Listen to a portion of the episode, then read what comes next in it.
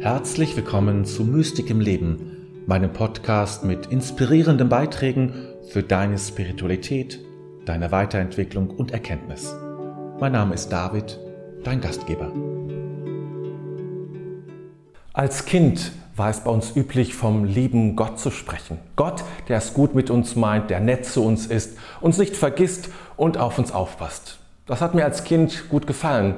Doch mit dem Erwachsenwerden und als ich begann, selber über meinen Glauben nachzudenken, da wurde mir immer klarer, dass ich so nicht mehr über Gott sprechen kann.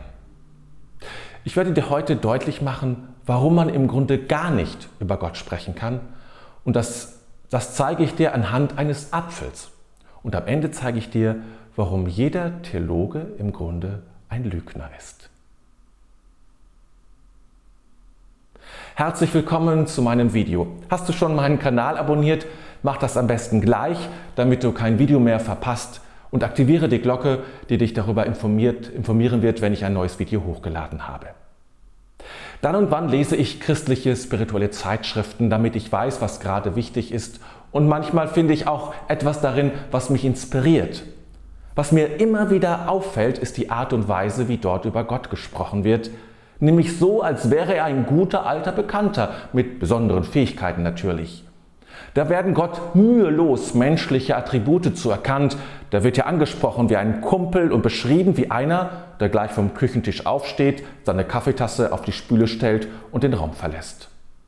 Und das sind ja meistens alles Theologen und kundige Gläubige, die dort schreiben. Diese Art des Sprechens über Gott war mir immer schon fremd. Es hat etwas sehr Naives, wenig Durchdachtes. Es klingt eben, als wenn ich zu, einer, zu einem Kumpel spreche, zu einer besten Freundin, mit der man gerade beim Cappuccino zusammensitzt. Aber so funktioniert das für mich nicht. Und das möchte ich dir zeigen und damit auch deutlich machen, warum wir nicht darüber sprechen können, dass Gott gut ist. Dafür muss ich etwas ausholen. Denn wenn wir über Gott nachdenken, dann betreiben wir Philosophie. Und ich bediene mich jetzt einer philosophischen Richtung, die mir bei meiner Suche oft schon eine Antwort gegeben hat. Stell dir einen Apfel vor. Ich möchte dir nämlich zeigen, wie ich von einem Apfel auf Gott kommen kann. In dieser Welt gehört immer alles zu etwas Größerem. Das wird die Hierarchie des Seins genannt. Der einzelne Mensch ist Teil einer Familie, einer Stadt, einer Region, eines Landes und so weiter. Und so ist es auch mit einem Apfel. Der Apfel ist Teil aller Obstsorten. Alle Obstsorten sind Teil der Pflanzen. Alle Pflanzen sind Teil aller Lebewesen. Alle Lebewesen sind Teil von allem, was auf Erden existiert. Alles, was auf Erden existiert, ist Teil von allem Seienden. Und alles Seiende, wozu gehört das? An dieser Stelle finden wir vermutlich so schnell keine neue, neue darüber stehende Kategorie, denn am Ende steht ein Begriff und eine Größe, über die hinaus es keinen weiteren Begriff gibt, der nicht seinerseits zu etwas noch Größerem und Umfassenderem gehört. Das wird, es klingt vielleicht etwas nüchtern, das eine genannt. Es ist das, das alles umfasst, selber aber unbestimmt ist. Gott. Alles fließt aus dem einen Gott heraus und kehrt zum einen zurück. Aber das eine selber ist unbestimmt, ohne Attribute, ohne Eigenschaften. Denn wenn ich sage, dass das eine ist, das eine ist gut oder Gott ist gut, dann ist er nicht schlecht.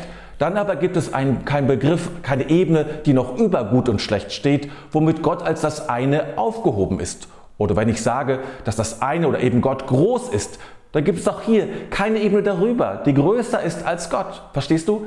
Jede Eigenschaft, die ich Gott zuspreche, macht Gott letztlich kleiner, zerbricht sozusagen die Einheit. Wenn Gott groß ist, dann ist er also nicht klein. Und wenn er nicht klein ist, dann umfasst er nicht mehr alles und es gibt etwas, was darüber steht und groß und klein umfasst. Und stellt sich zu Recht die Frage, wie kann man dann überhaupt noch von Gott sprechen? Denn wenn ich nur den Mund aufmache und etwas sage, dann tritt ja im Grunde schon dieser Fall ein. Das ist genau richtig. Und daher hat man die sogenannte negative Theologie entwickelt. Eine Theologie, die sagt, dass man, dass man über Gott keine Aussage machen kann. Deswegen negative Theologie. Dass man im Grunde nur schweigen kann. Und da beginnt dann spätestens die Mystik wichtig zu werden. Denn als man diesen Gedanken in die christliche Theologie einführte, begann ein großer Strom von Mystik sich einen Weg zu bahnen. Wir können von und über Gott nichts sagen, heißt, wir können nur schweigen und uns auf andere Weise uns ihm oder ihr nähern. Vielleicht ist das auch der Grund, warum im Buddhismus nicht über Gott gesprochen wird und manche da mutmaßen, dass es gar keine Religion ist. Ich glaube sehr wohl, dass es eine Religion ist, dass die, Buddhisten aber wissen, dass jedes Wort sich verbietet und darüber, darüber nur indirekt gesprochen werden kann.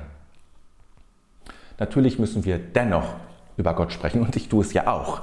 Es geht nicht darum, nun das Wort Gott nicht mehr in den Mund zu nehmen. Worum es geht, ist, dass wir uns der Vorläufigkeit unserer Worte bewusst sind. Dass uns nicht so schnell auf etwas festlegen und uns naiver Vor naiven Vorstellungen enthalten.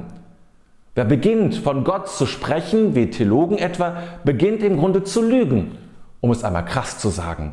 Sei dir bewusst, eine Lügnerin und ein Lügner zu sein. Lügen sind nur schlimm, wenn sie als Wahrheit verkauft werden, nicht wenn Lügen als Lügen verkauft werden. Also, ist Gott gut diese Frage stand am Anfang. Und ich kann jetzt offen lügen und sagen, ja, das ist er und nein, das ist sie nicht. Oder noch besser, ich schweige dazu. Aber eine gute Zeit.